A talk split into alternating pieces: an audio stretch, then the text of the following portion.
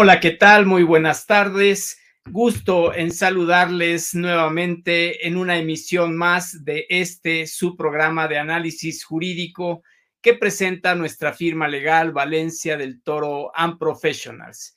Y bueno, antes que nada, una gran felicitación a los y las abogadas de este país. Muchas felicidades.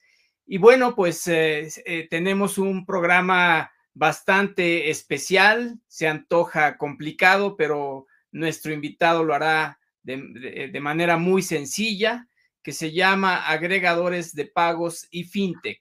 Y en esta ocasión nos acompañará el licenciado Javier Mercado Robles Aguilar. Conduce también este programa la licenciada Dianela Francesca Gennari Vázquez. Dianela, gusto en saludarte. Licenciado, mucho gusto, buenas tardes y un gusto de estar aquí. Muchas gracias. La licenciada Dianela Yenari es abogada de nuestra firma legal, Valencia del Toro and Professionals, desde hace ya pues aproximadamente cinco años, licenciada en Derecho por la Universidad Iberoamericana. Eh, Diane, pues eh, sabemos que nuestro invitado ha tenido algunos problemas con su conexión y su micrófono. Si pudieras, por favor, empezar a leer su semblanza curricular. Sí, con mucho gusto, licenciado. Voy a empezar a leer la semblanza del licenciado Javier Mercado. Eh, el licenciado cuenta con amplia trayectoria a nivel directivo en las áreas de compliance y auditoría a nivel México y América Latina en entidades financieras internacionales de la talla de PayPal, JP Morgan, Bank of Tokyo, Mitsubishi y Bancomer. Su experiencia abarca compliance advisory, business ethics, prevención del lavado de dinero, relaciones con reguladores financieros, gestión de visitas de inspección, así como auditorías operativas, regulatorias y tecnológicas en Brasil, Chile, México, Nueva York y Perú. A su vez, es licenciado en Contaduría por la UNAM, egresado del programa de dirección de la empresa D1 del IPADE, oficial de cumplimiento en prevención del lavado de dinero, certificado ante la Comisión Nacional Bancaria y de Valores, así como auditor de sistemas registrados ante Information Systems Audit and Control Association y domina los idiomas de inglés, y portugués con habilidades básicas en japonés. Muchas gracias, Diane. Bueno, pues vemos que es un currículum muy interesante. Esperamos que se resuelva el tema de su micrófono porque desde, luego tenemos mucho interés en escucharlo. En el Inter, bueno, vamos comentando que eh, justamente la ley para regular las instituciones de financiamiento colectivo, las, las fintech, eh, eh, de, las instituciones de financiamiento colectivo y las instituciones de fondo de pago como parte de las fintech, pues han sido una actividad que a la ley le ha interesado regular y nuestro legislador pues ha estado muy interesado en ello. Eh, y bueno, pues una pregunta que justamente quisiéramos realizar a nuestro invitado ahorita que logre arreglar su problema de audio es por qué esta actividad de instituciones de fondo de pago, los medios de pago, los, agregadores, debiera ser una eh, actividad regulada bajo la ley FinTech. Sabemos también que, bueno, pues el caso de PayPal eh, definitivamente eh, sabemos que no quiso sumarse al eh, esquema fintech y sería muy interesante que nuestro invitado nos platicara las razones por las cuales esta institución no se sumó al esquema fintech. Eh, Dianela, si nos apoyas con algunas de las definiciones que nos interesaría ver, eh, bajo la ley para la transparencia y ordenamiento de los servicios financieros, se hace varias referencias a los medios de disposición y hay unas disposiciones de carácter general que regulan de manera específica estos medios de disposición. Si nos apoyas, Diane, con algunas de las definiciones para ir entrando en contexto. Sí, licenciado, con mucho gusto. Eh, en el artículo 2 del capítulo primero se hace una serie de referencias a las definiciones más importantes en este tema y se menciona, por ejemplo, que el adquirente es el participante en redes que de conformidad con el contrato que haya celebrado con la Cámara de Compensación para pagos con tarjetas, provea servicios de pago a receptores de pagos o agregadores en las redes de pago con tarjetas y en su caso provea la infraestructura de terminales de puntos de ventas conectadas a estas últimas redes. Asimismo, se comprometen los términos pactados, entre otros, uno, a recibir de los receptores de pagos las solicitudes de autorización de pago con tarjetas. Dos, a tramitar y dirigir a los respectivos emisores dichas solicitudes a través de la Cámara de Compensación para pagos con tarjetas. Tres, a recibir las autorizaciones de pago, rechazos de pago, devoluciones y ajustes tramitadas por el emisor para entregarlas al receptor de pagos. Y cuarto, a liquidar al receptor de pagos el importe de los pagos con tarjetas que cuenten con la autorización de pago otorgada por el correspondiente emisor. Ahora bien, eh, por em, agregador se establece que es el participante en redes que al amparo de un contrato de prestación de servicios celebrado con una cliente ofrece a receptores de pago el servicio de aceptación de pago con tarjeta y en su caso provee la infraestructura de una terminal de punto de venta conectada a dichas redes. Excelente, Diane. Creo que Javier finalmente pudo conectarse. Hola, Javier, ¿nos escuchas? Eh, yo los escucho, ¿ustedes me escuchan a mí? Sí, perfectamente. Muy bienvenido a este programa, Javier. Gracias, gracias por tenerme aquí, gracias por la paciencia. Este, la tecnología nos juega trucos inesperados, en, nos falla en los momentos más necesarios, pero bueno, es un gusto estar con ustedes, Raúl, Diane, su audiencia el día de hoy, especialmente en un día tan importante como relevante como el Día del Abogado. Entonces, doblemente feliz de estar con ustedes. Eh, bueno, vamos a tener que improvisar porque la idea era originalmente compartirles un, deck en, el cual estaba eh, el material que vamos a platicar el día de hoy, pero lo podemos hacer eh, sobre la marcha e ir comentando. Diana, no alcancé a escuchar, la, pero creo que estaba planteando las, las Sí, efectivamente, Javier. Sí. Eh, efectivamente, eh, Diane estaba comentando las definiciones de las disposiciones de carácter general de los medios de disposición. ¿Nos escuchas, Javier? Pues no, creo que se siguió un poquito ahorita todavía con su internet. Diane, ¿tienes alguna otra definición por platicar? Listo. Eh, ahí está, perfecto. Gracias. Qué pena, ¿eh? Por favor. Este, bueno, creo que habías comentado las, definiciones, ¿verdad, Diane? Sí, estaba haciendo mención a el artículo segundo, donde se hace referencia a las definiciones más importantes en relación a la regulación en este tema y se hablaba de eh, la primera definición es de adquirente, que, que fue la que ya comenté y también comenté la de agregador. Ok, perfecto. Entonces. La en este caso sería el banco, ¿no? Sí, que sería el banco emisor, el banco emisor de la tarjeta. Eh, la, regulación, las disposiciones de carácter general para redes de medios de disposición reconocen esas tres figuras. El agregador, que procesa ah. los pagos, el ente que es el que recibe los, y los eh, manda al banco emisor y el banco emisor de la tarjeta. Son las tres figuras que vienen reconocidas en la regulación.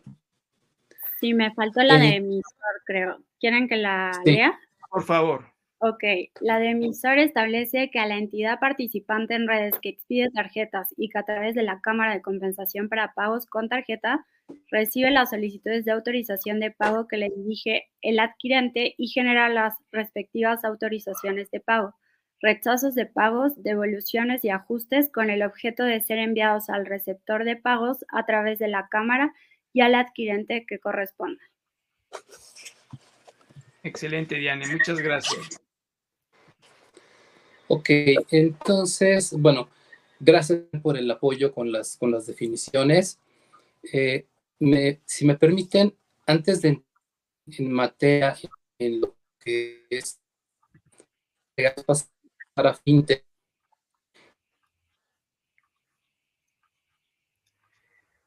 Eh, tenemos problemas con el internet de Javier. Está muy inestable, Javier. Eh, no sé si tengas la posibilidad de mejorar tu internet. En el Inter me gustaría comentar que, bueno, bajo la ley FinTech, eh, las instituciones de fondos de pago electrónico son una de las tipo FinTech reguladas en esta ley y básicamente referida a los servicios realizados con el público de manera habitual y profesional, y es importante decirlo, habitual y profesional, consistentes en la emisión, administración, redención y transmisión de fondos de pago electrónico por medio de los actos que señala la propia ley a través de aplicaciones informáticas. Este tema es muy importante, siempre debe haber plataformas informáticas o electrónicas, interfaces páginas de Internet o cualquier otro medio de comunicación electrónica o digital y solo podrá prestarse, digamos que este tipo de servicios por personas morales autorizadas por la Comisión Nacional Bancaria y de Valores, eh, previo el acuerdo del Comité Interinstitucional de la propia autoridad, como instituciones justamente de fondo de pago electrónico. Estas instituciones tienen pues varias actividades por realizar. Eh, pueden abrir y llevar una o más cuentas de fondos de pago electrónico por cada cliente en las que se realicen registros de abonos equivalente a la cantidad de fondos de pago electrónico emitidos contra la recepción de una cantidad de dinero y esto puede ser realizado en moneda nacional o extranjera o de activos virtuales que ya eh, saben ustedes que nuestra ley FinTech así le menciona a las criptomonedas. Eh, también, desde luego, es posible que estas entidades realicen transferencias de fondo de pago electrónico entre sus clientes mediante los respectivos abonos y cargos en las correspondientes cuentas.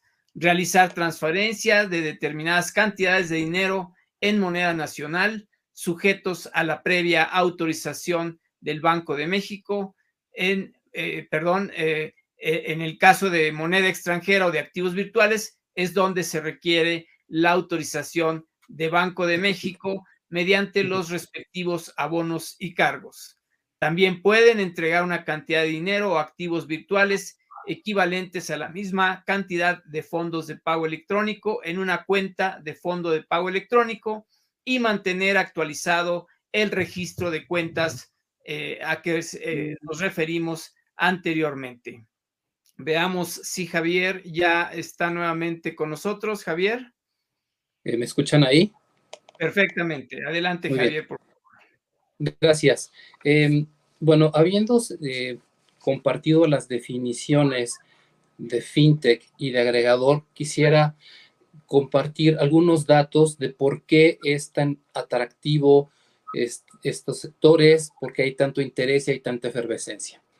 El primer dato es el uso de efectivo. La Comisión Nacional Bancaria, en su encuesta nacional de inclusión financiera 2020, reconoce que para compras de hasta 500 pesos, el 91% de los adultos utiliza efectivo. Y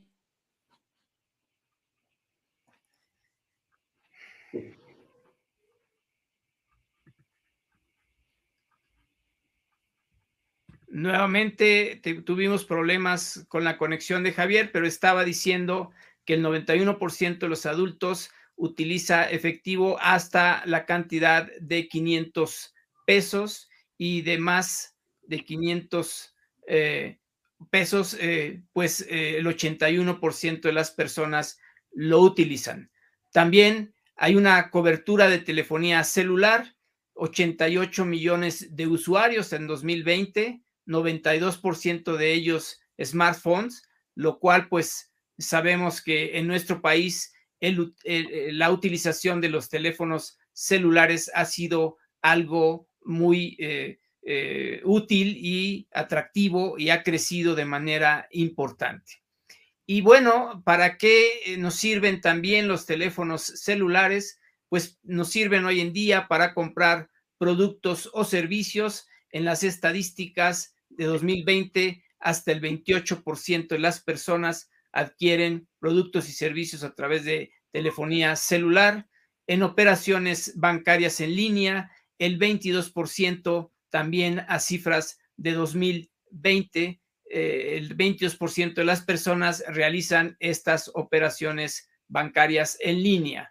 Ventas por Internet, tenemos la estadística que nos presenta Javier a 2020 con el 11%. Sin embargo, bueno, yo ahorita que se regularice la conexión de Javier, le preguntaría, pues, pasada el, el tiempo que tenemos de pandemia, me parece que estas ventas por Internet han crecido de manera exponencial. También tenemos algunas estadísticas a 2021 en cuanto al comercio electrónico y tenemos que este es realizado por un valor total de 401 mil millones de pesos en 2021 y las llamadas hot sale, ventas calientes, en 18.6 mil millones de pesos en 2021.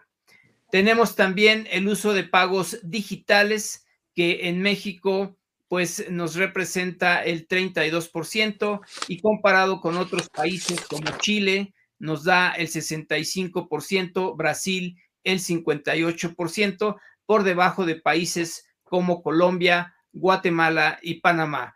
Eh, Javier, si ya estás nuevamente en la línea, eh, estaba eh, yo referenciando las estadísticas que nos decías y me quedé hasta donde dice transacciones en agregadores. Ok, perfecto. de la parte que Raúl me hizo favor de compartirles con ustedes, quisiera regresar a la parte de cobertura de telefonía celular. O sea, tenemos, hay 88 millones de usuarios, de esos el 92% tienen un smartphone y en números redondos, solo una tercera parte de ellos utilizan su teléfono inteligente para hacer transacciones comerciales o financieras.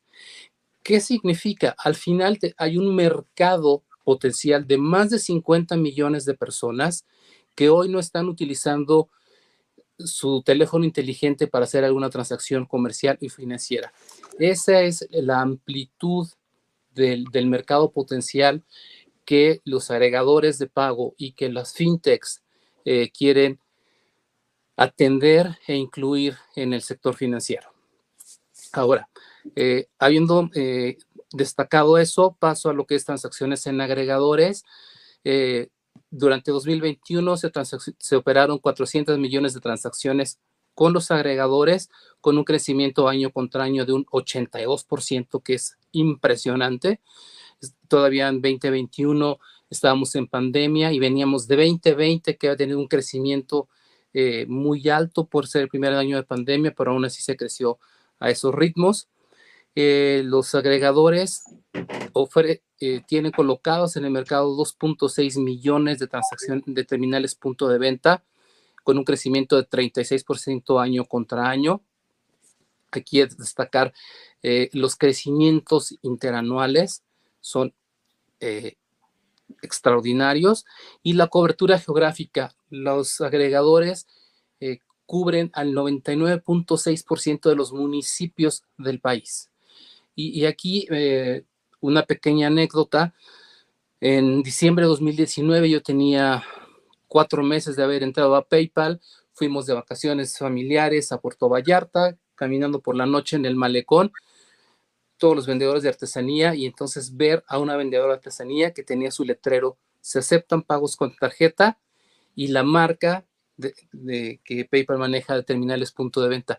Ahí fue cuando realmente me di cuenta del potencial de crecimiento que tiene, atender a todos estos pequeños comerciantes. Ya no hablamos de pymes, pequeños comerciantes que pueden estar en un tianguis, vendedores, este, como en este caso, artesanos. Em, bueno, Javier, una pregunta nada más. Mira, en tus estadísticas, eh, las compras por telefonía celular las tienes a 2020 y las compras por internet a 2021. Y yo te preguntaría, con la pandemia, supongo que esos porcentajes han crecido eh, ya en este 2022. Eh, sí, eh, los porcentajes han crecido, crecieron 2020, 2021, 2022 hay una tendencia un poco a la baja. En la medida que hay una reapertura, la gente quiere regresar a la experiencia de comprar en tienda física, pero ahí hay un dato también interesante. ya tanto los comercios se dieron cuenta de las ventajas de, poder recibir pagos con tarjeta eh, y tal vez lo vieron en el hot sale de 2021, ya comercios pequeños, comercios de barrio, ya tenían su letrero de hot sale y se aceptan pagos con tarjeta. Entonces, no tengo la estadística actualizada de, de 2000, del, cierre de 2021 o lo que va de 2022, pero ahí eh, desafortunadamente los datos de telefonía celular que publicó eh, INEGI hace menos de un mes están reflejados a 2020. Gracias, Javier. Con gusto. Ok, bueno, esperando retomar la normalidad de la, de la conexión y la fluidez de la conversación, eh, ya me hicieron favor de, de compartir las definiciones de, de agregador tanto la de Asamet, que es, creo que es la más digerible para las personas que, eh, que no son abogados, como la de la regulación. Entonces, si me permiten, eh, paso a lo que es el marco jurídico, solamente para referenciarlo, que es la Ley para Transparencia y Ordenamiento de los Servicios Financieros, publicada en 2007, y de ahí se desprenden las disposiciones de, carácter general aplicables a las redes de medios de disposición. Esas son las dos eh, marcos normativos que regulan el funcionamiento de los agregadores. Ahora, un agregador siempre tiene que ser una empresa, no puede ser una persona física, no requiere de una autorización previa para operar, sin embargo, tiene que registrarse ante la Comisión Nacional Bancaria de Valores y están sujetos a su supervisión. Entonces, hoy si entramos al padrón de entidades supervisadas, al PES de la CNBB, ahí van a aparecer todos los agregadores que están registrados con ellos. Y además de ese registro ante la eh, CNBB, tienen que registrar las comisiones que cobran ante Banco de México. O sea, un agregador no puede cobrar una comisión o no debe cobrar una comisión que no esté registrada ante Banco de México. Mm. Eh, en el siguiente slide del, material que, bueno, espero eh, hay, oportunidad de, ponerlo a disposición de, la audiencia, es cuando los usamos. Básicamente, nosotros como consumidores eh, no elegimos al agregador, el comercio es el que hace el contrato con el agregador y nosotros podemos elegir pagar en efectivo o pagar con el agregador. Y lo usamos cuando compramos en línea, ya sea en e-commerce, en la aplicación o cuando hacemos compras con tarjeta en el establecimiento físico. Eh, los beneficios. ¿Para qué, a, qué, sirve todo esto?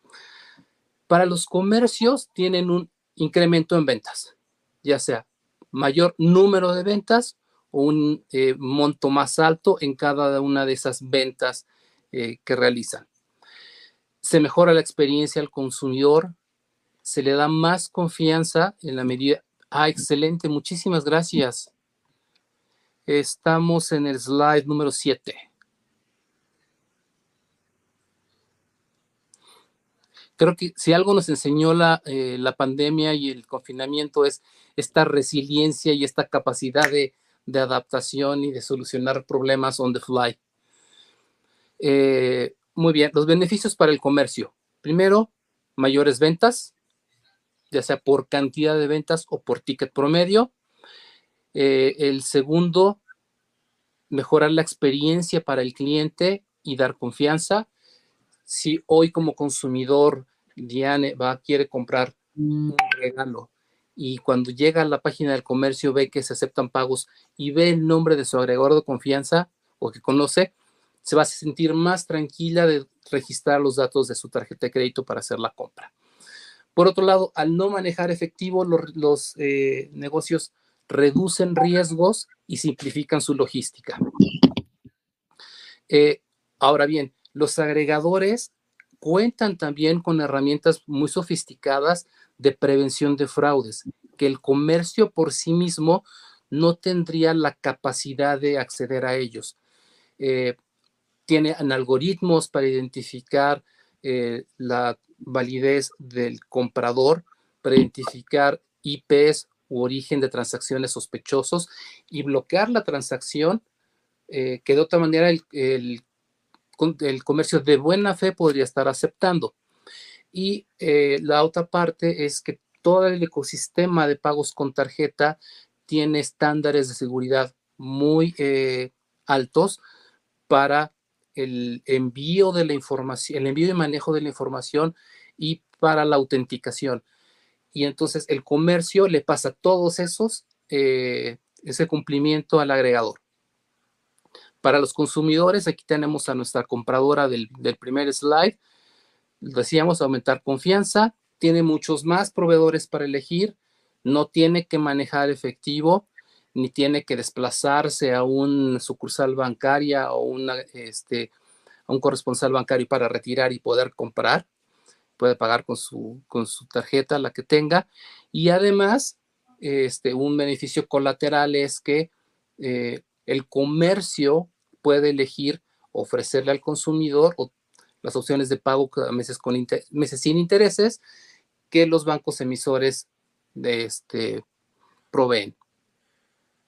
Ojo aquí, la, opción del, pago, los meses sin intereses, los da el, banco emisor, no el adquirente, no el agregador. Simplemente el comercio decide prenderlas o apagarlas. Eh, para la economía son tres bullets pequeñitos, se ven muy eh, simples, pero son muy profundos en su contenido en cuanto a la inclusión financiera. Eh, ayer estaba yo llevé a una de mis hijas a una consulta en la zona de hospitales al sur de la ciudad, entonces decidí pues, esperarla mientras la esperaba tomar un café, llegué a una cafetería, ah, se aceptan pagos con tarjeta, oiga, pues en vez de café deme una ensalada, y lo que era un café terminaron siendo una ensalada que comí, dos para llevar, pero lo importante no es la compra, sino platicando con la encargada de la cafetería, tienen siete meses aceptando con tarjeta, ellos no tenían cuenta bancaria, no manejaban pagos con tarjeta, no tenían una cuenta agregador. Entonces, en siete meses crearon dos cuentas para poder eh, procesar los pagos. Si eso lo multiplicamos por cada uno de los nuevos comercios que aceptan los, los agregadores, ahí está esta cadena de inclusión financiera. Eh, ahora, el, dinero a estar en una cuenta bancaria, pues a lo mejor ya el, la dueña de la cafetería decide pues ahorrar en vez de gastarse el dinero. Incremento potencial del ahorro y obviamente reducir el efectivo en circulación. Em, la siguiente, por favor. Productos. Em, los dos primeros ya los conocemos y los hemos, los hemos usado. Pagos en tienda física, pagos en e-commerce. El pago mediante cuenta agregador. Hay algunos agregadores que ofrecen el servicio de que el usuario registre sus tarjetas de crédito, débito, e, cree una cuenta con ellos, registre en esas cuentas sus tarjetas de crédito, débito que quiera usar y en la siguiente compra que quiera hacer, solamente dice pago con mi cuenta y ahí le ponen el nombre del agregador que, que quieran. Y no tiene que estar registrando y exponiendo los datos de su tarjeta en cada uno de los comercios en donde decida comprar. Eh, los pagos recurrentes también son un servicio que ofrecen los agregadores eh, en servicios de streaming, en algunos servicios de, pagos de colegiaturas de escuela. Lo que hace es que cada uno de los pagos mensuales o la frecuencia que tenga se cargan a, eh, se procesan con la cuenta agregador y se cargan directamente a la cuenta de, tarjeta de crédito o débito que esté definida como, como eh, principal. El invoicing es un producto que no se conoce mucho y aquí eh, comparto también otro ejemplo personal. Manejo una suscripción con un periódico de negocios aquí en la ciudad, aquí en México, me hablan de su centro de atención, señor, su renovación está por vencer, quiere renovarla, sí, ok, muy bien, ¿con qué va a pagar? Quiero pagar con mi cuenta agregador. Perfecto, me mandan ellos vía correo electrónico una liga para que yo entre a mi agregador y desde ahí haga el pago. Entonces, este invoicing es el envío de eh, ligas para que los compradores puedan pagar y eso se utiliza también mucho con eh, comerciantes que van empezando y que trabajan a través de redes sociales. Eh, si hay alguna duda sobre alguno de estos productos, por favor, siéntanse en libertad de, de, tenerme. Pagos en efectivo para compras en línea, que suena un poco contraintuitivo. Si estoy comprando en línea, entonces, ¿por qué quiero pagar en efectivo? Pero al final regresemos a que el 81% de los adultos les gusta pagar en efectivo, más compras mayores a 500 pesos. ¿Qué servicio da el agregador aquí? Cuando los productos están en el carrito y el consumidor dice, quiero pagar en efectivo, el agregador con su tecnología genera un código de barras un QR para que el comprador vaya a una tienda de conveniencia, a una farmacia, eh, algún supermercado, presenta ese QR, paga en efectivo ese pago se le notifica al comercio para que ya el comercio haga el envío del producto. Y la última, alianzas con plataformas de e-commerce. Este, hay personas que van empezando en el e-commerce y no quieren o no pueden o no saben crear y darle mantenimiento a una página de internet propia. Entonces, hay plataformas como Shopify, como WooCommerce, en las que ellos, y perdón por los comerciales, pero es para darle un poco más de, visibilidad, eh, en donde ellos pueden crear y hostear su página de Internet y desde ahí hacer sus ventas eh, de comercio electrónico.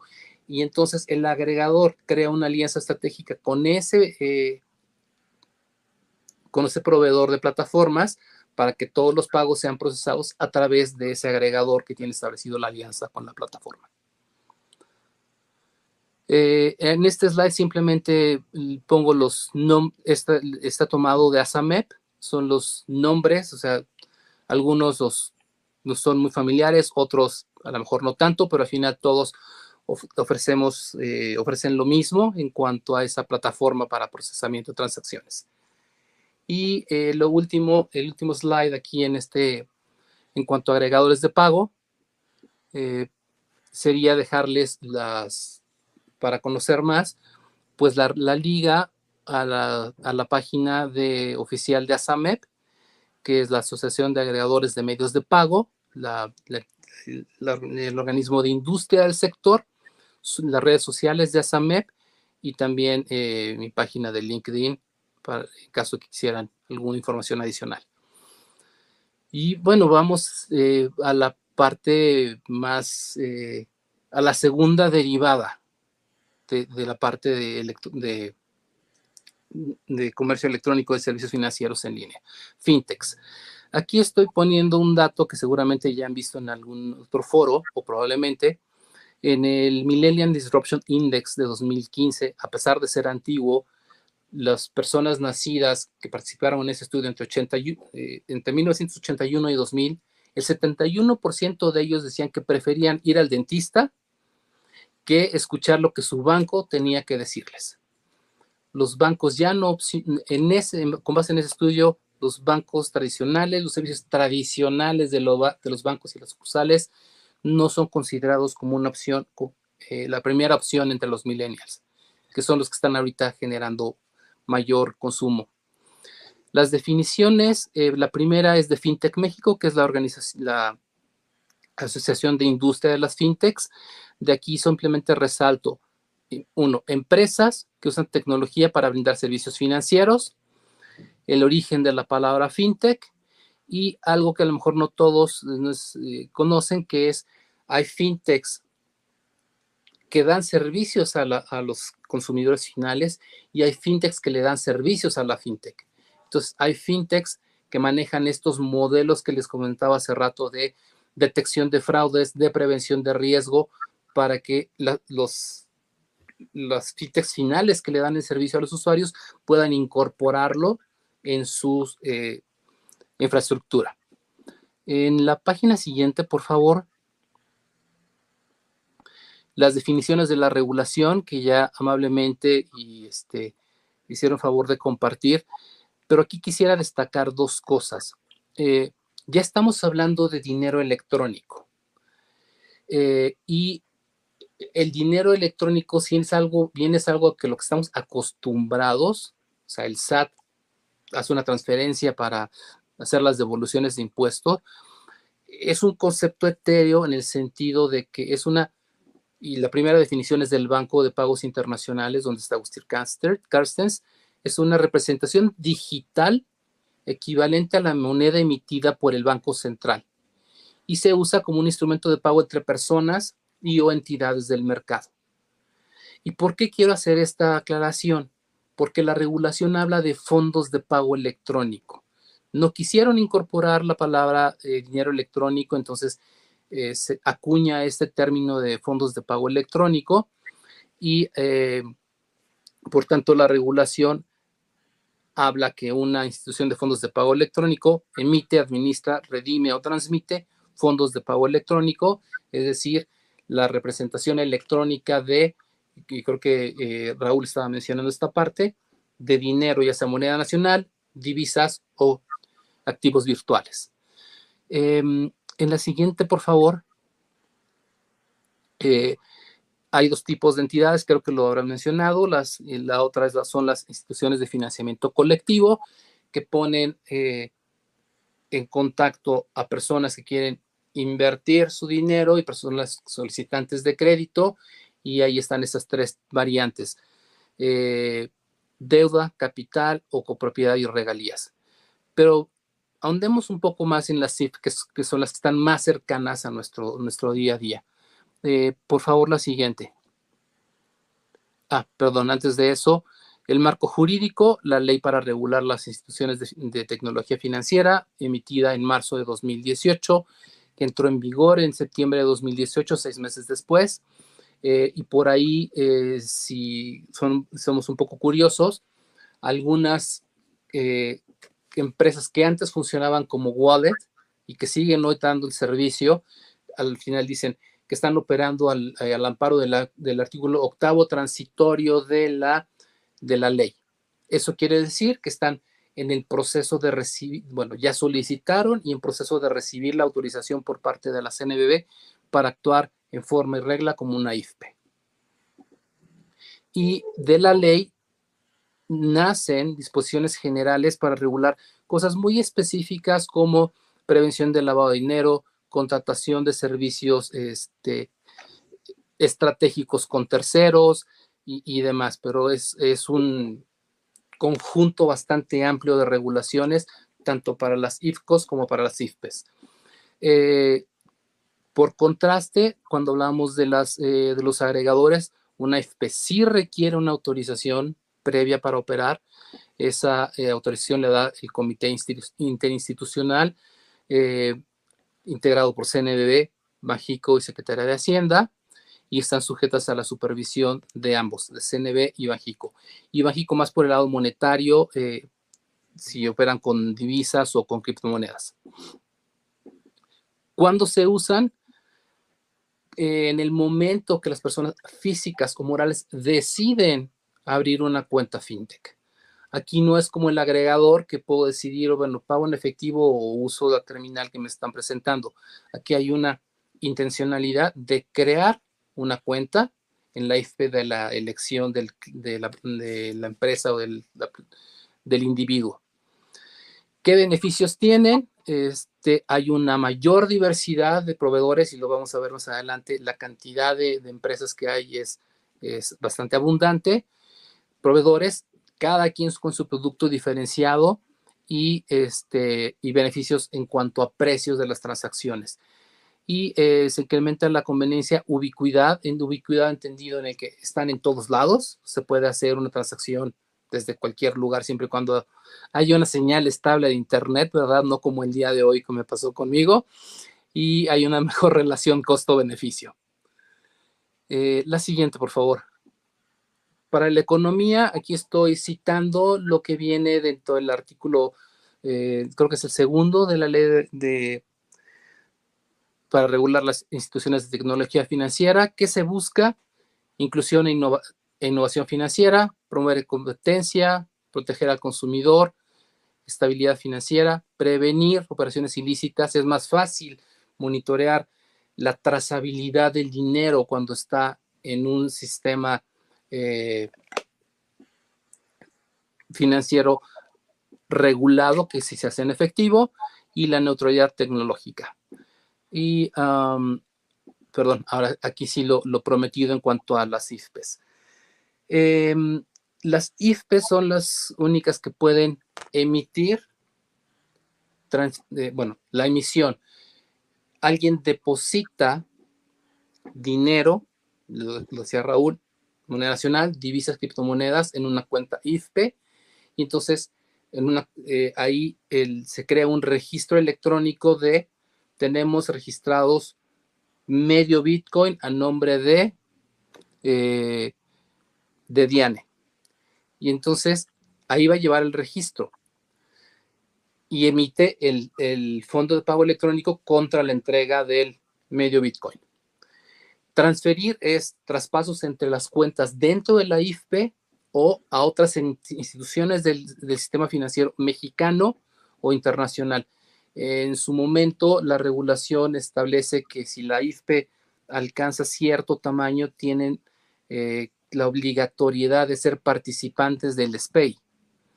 En un principio, la IFPE puede eh, encontrar diferentes estructuras o diferentes mecanismos para ofrecerle o no ofrecerle, según su estrategia de negocio, transferencias interbancarias a sus clientes. La redención sería el paso inverso al, número uno. Eh, Diane quiere retirar su medio Bitcoin, entonces hace una solicitud de retiro, y le mandan el dinero, aquí sí ya el equivalente en moneda nacional de su Bitcoin a la cuenta bancaria que haya designado, pero sale de, los fondos de pago electrónicos registrados en, la IFP. Y eh, la administración es llevar todo este em, ledger o este auxiliar de movimientos y generar los estados de cuenta. Eh, actividades IFPE, adicional de lo que mencionaba en la, página anterior, eh, administran medios de disposición, sean tarjetas, sean apps, sean QRs, pueden hacer transmisión de dinero y este es también parte del, atractivo del, sector. Eh, la, Ley General de, de, Organizaciones y Actividades Sociales del Crédito fue modificada para que la CIFPE, bueno, si hacemos esa modificación y está la ley, y entonces, previa autorización, las CIFPES pueden, hacer, pueden ser transmisores de dinero. ¿Y eso qué abre? Abre competidores adicionales en este mercado que sabemos que vale 50 mil millones de dólares al año en los números actuales, en donde las remesas puede, ya no es necesario que la remesa llegue a un banco o sea cobrada en una tienda de, una tienda de conveniencia, eh, la remesa puede llegar a una cuenta IFPE. Y eh, veía en, un material, en el caso de Filipinas, eh, comparaban que el, la el costo por una transferencia internacional que se manejaba en efectivo era del 10% y el costo en, una, en, un, en dinero electrónico era del 0.7%. es una diferencia abismal. Y eso es lo que están buscando los, los, los participantes del sector, darle esta eh, eh, servicio y esta conveniencia en, costos y en atención a los, a los usuarios. Eh, los, IFPES pueden ser agregadores, entonces muchos agregadores están haciendo la evolución para convertirse en IFPES. Pueden operar con activos virtuales, como el ejemplo que mencioné antes, emiten estados de cuenta, pueden contraer financiamiento para su operación. Y esto lo quiero aclarar porque las IFPES no pueden dar crédito. Eh, y hay una parte ahí en la regulación donde pueden dar sobre giros, pero son montos muy pequeños y más bien son para transacciones esporádicas y otras actividades que la regulación llama como análogas, conexas o complementarias, lo que sea que eso signifique. Eh, Javier, sí. algunas, algunas preguntas. Claro que sí. Eh, estas cuentas que se abren en estas instituciones de fondo de pago electrónico, ¿pueden sustituir a las cuentas bancarias? Sí, eh, sí, con algunas salvedades que están incluidas en la página siguiente. Este, y si quieren las, menciono. nos vamos a la otra página, pero eh, la siguiente pregunta sería, em, eh, ¿por qué regular estas eh, actividades en la ley FinTech? ¿Por qué no dejarlas que hubieran seguido desreguladas? Ah, porque mira, eh, al, estar al estar desreguladas, no se crea toda la estructura de controles, gobierno corporativo, supervisión que permiten un sano, que permitan un sano funcionamiento del sector.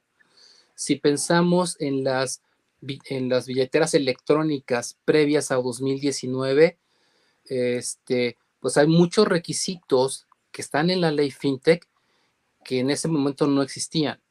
Identificación del cliente, este, obtener copias de la identificación, eh, monitoreo de transacciones, previsión de lavado de dinero, eh, administración integral de riesgos, tener un, eh, un, plan de contingencia y de continuidad tecnológica. Esa es la razón de, por qué ponerlas en la ley. Y además para darle certidumbre a los participantes y a los usuarios. De acuerdo. ¿Qué pueden hacer y qué no pueden hacer? Muy bien. Si quieres comentar las excepciones para estas cuentas. Claro que sí. Eh, y regresando a tu pregunta de si pueden sustituir, yo creo que se complementan y son un competidor natural, llamémosle. Sin embargo, las IFPs, los saldos que estén en una IFP no tienen garantía del IPAP, no generan intereses y, no, eh, y la IFP no puede utilizar ese dinero para dar créditos, no puede hacer la intermediación. Si por ahí piensan en alguna marca en la que dicen, oye, pero es que yo vi que la marca tal es agregador y ya le autorizaron su IFP y además da crédito, si ven la letra chiquita, el crédito lo está dando a través de otra entidad que es una SOFOM. Entonces tienes la SOFOM para el crédito con los recursos propios de ese agregador y tienes a, a la IFPE dando este servicio, los servicios IFPE y de agregación también. Y este, los recursos que reciba la IFPE tiene que se, eh, se manejan separadamente de sus recursos propios, o sea, hay una, están depositados eh, en, la, cuenta de alguna institución eh, bancaria en una cuenta separada para beneficio de terceros, les llamamos cuentas FBO, for benefit of others. Y aquí está todo el dinero que esté depositado en las cuentas IFPE, está de este lado, y en este otro lado está la cuenta para transacciones corporativas, pagar a proveedores, el pagar la nómina, el capital que aportaron los socios, está totalmente segregado.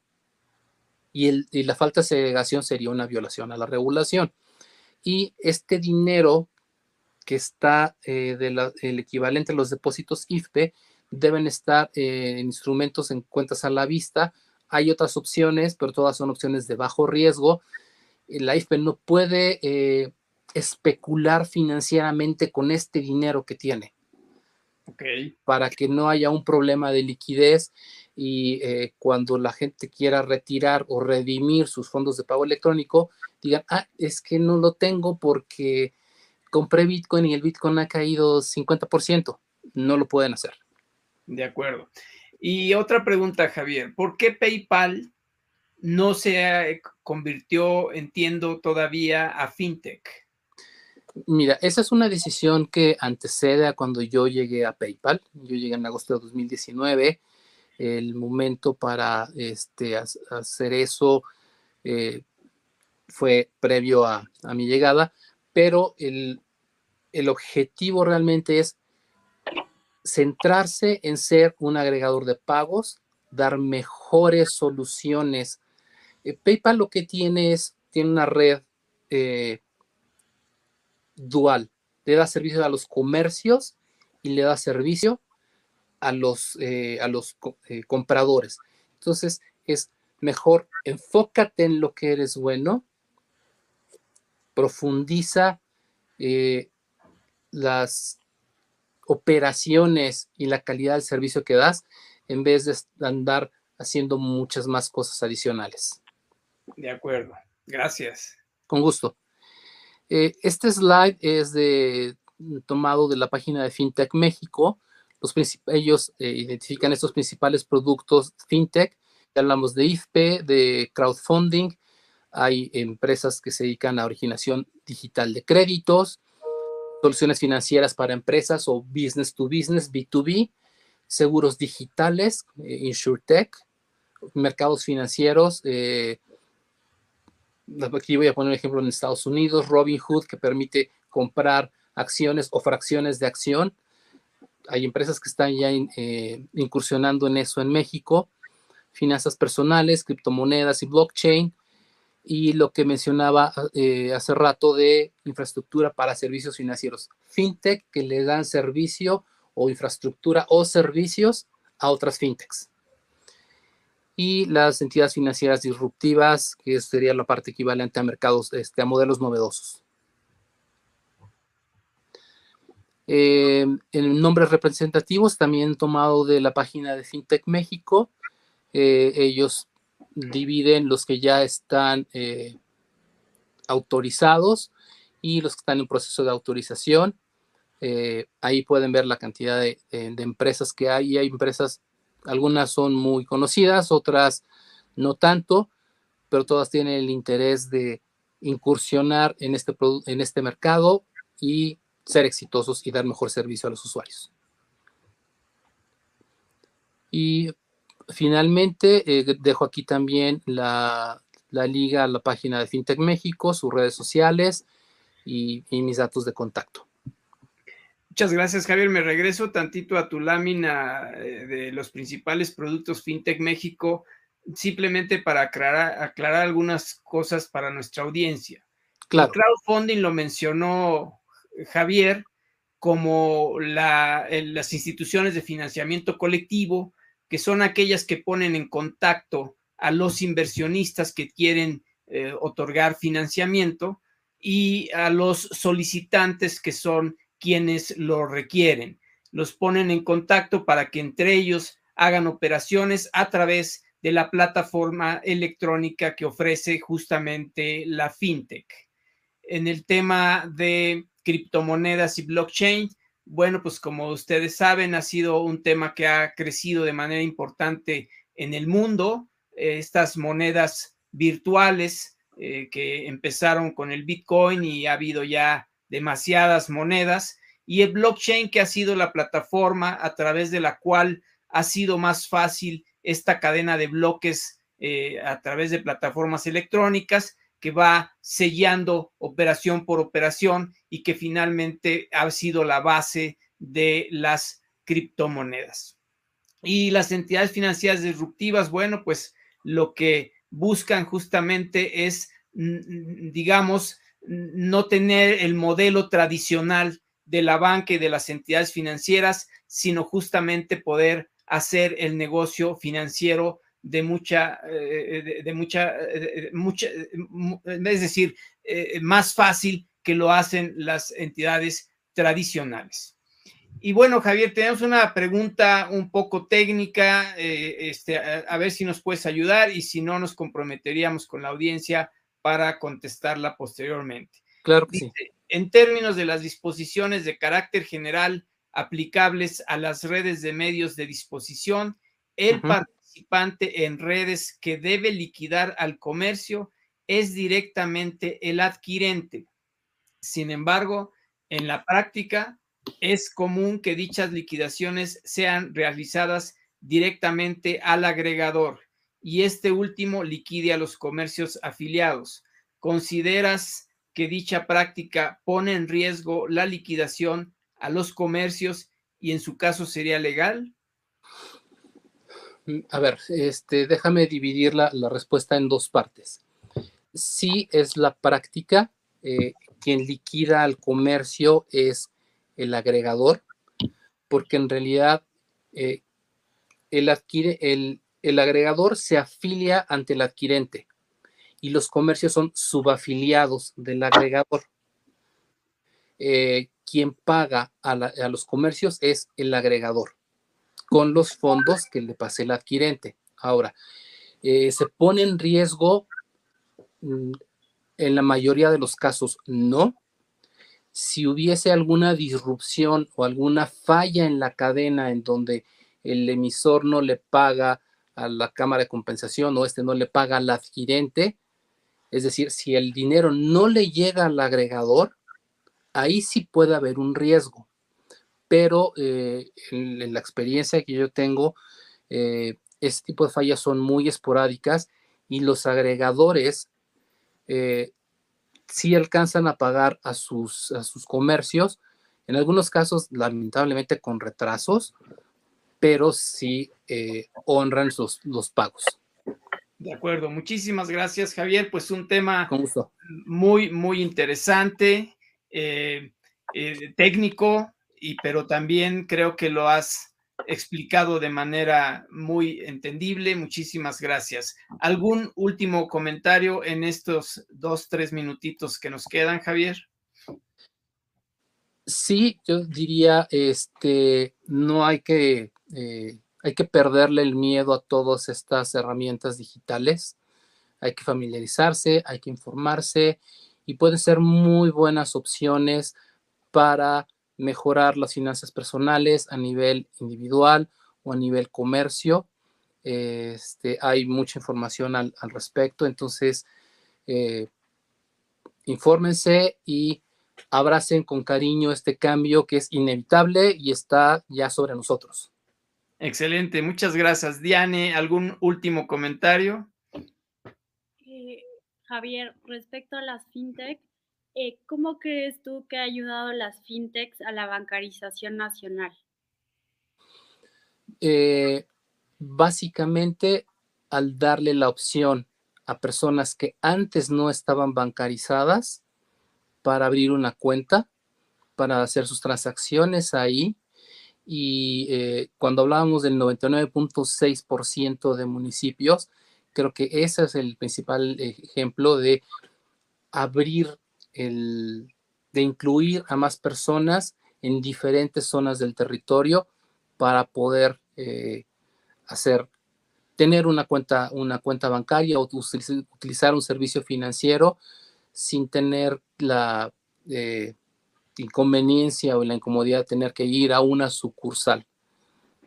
Excelente. Pues muchísimas gracias de verdad, Javier, por compartir esta información tan importante con nuestra audiencia. Queda abierta la invitación para que si quieres platicarnos en algún otro programa sobre temas de tu expertise, eres muy bienvenido. Muchas gracias, Diane. Muchas gracias por tu participación en el programa.